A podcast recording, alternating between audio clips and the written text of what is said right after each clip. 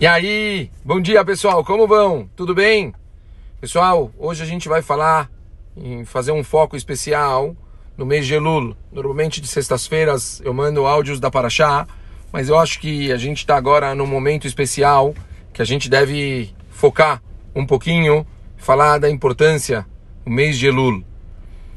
A gente sabe muito bem que daqui a alguns dias, na verdade três semanas mais ou menos, a gente está entrando em Rosh Hashanah depois Yom Kippur, e fala-se muito de Tchuvá, fala-se muito das pessoas mudarem, das pessoas melhorarem, das pessoas começarem a reconhecer os erros e assim por diante. Mas a gente sabe muito bem que mudanças não são feitas do dia para a noite.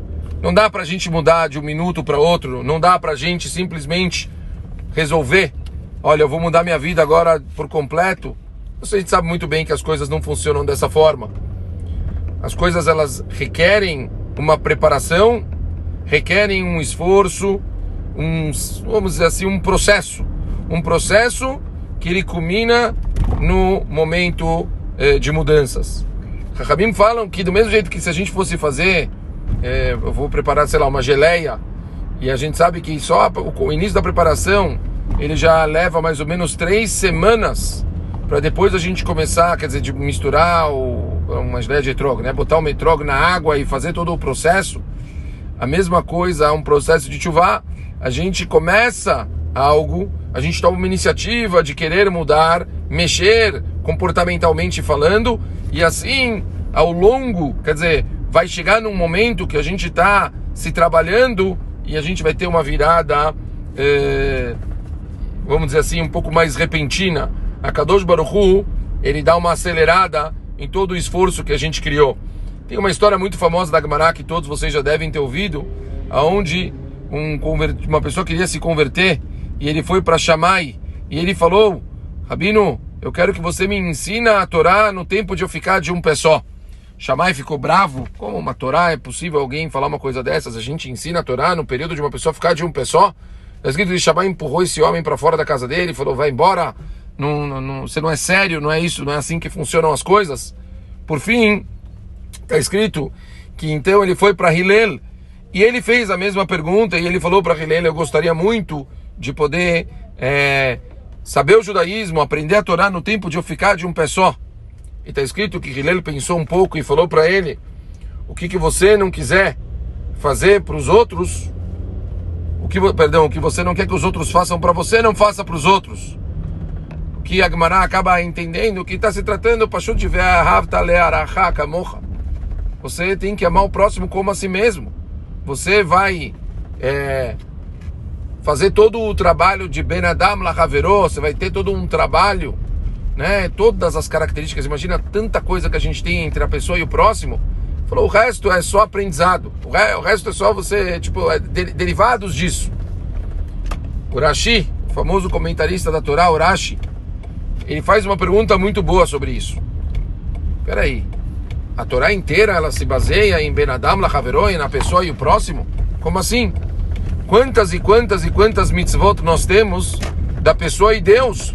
Como pode ser que Hillel ele baseou todo o, o trabalho do ser humano, toda aprendeu o judaísmo inteiro no conceito de uma pessoa e o próximo, uma pessoa e o seu semelhante? E responde brilhantemente o Rashi algo impressionante. Quem é o nosso melhor amigo? Fala Urashi. Quem é o mais próximo da gente quando a gente está com problemas, quando a gente está precisando? Quem a gente pede? Se não é para Akadosh Baruchu, que está sempre o mais perto possível de nós para nos ajudar.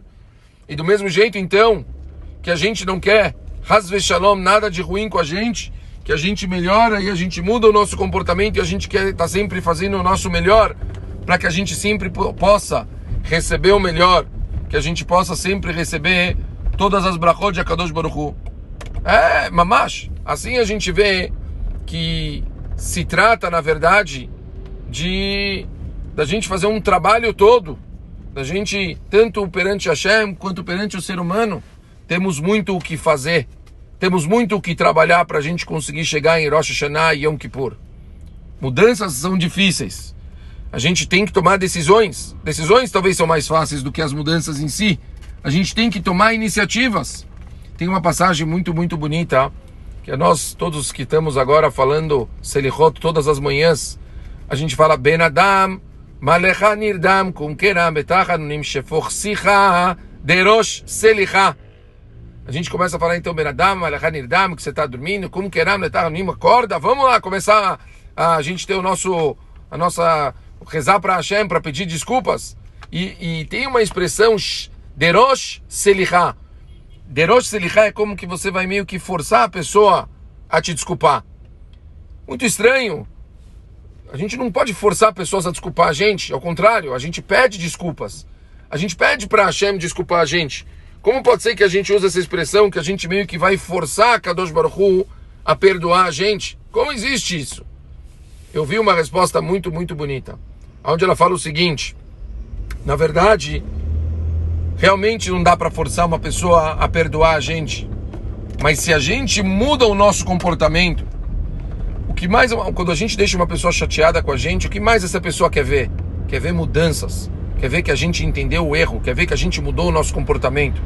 Se a gente muda as coisas que a gente faz, se a gente melhora, a gente meio que está forçando a pessoa a perdoar. Ela está vendo que o mais importante você fez, você mudou.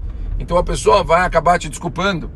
A gente fala isso então em Selichot, que a gente, na verdade, não está só rezando para Kadosh Baruch Hu durante 40 dias, mas a gente está tentando mudar o nosso comportamento, e mudando o nosso comportamento, a gente vai forçar Kadosh Baruch Hu para quando chegar em Rosh Hashanah Yom Kippur e perdoar a gente. Portanto, pessoal, agora é a época, agora é a hora, a gente está no momento da gente se preocupar em mudar a gente está no momento da gente se preocupar em melhorar o nosso comportamento, da gente tomar iniciativas. A gente sabe que o processo é longo, um processo de três semanas, mas dá tempo.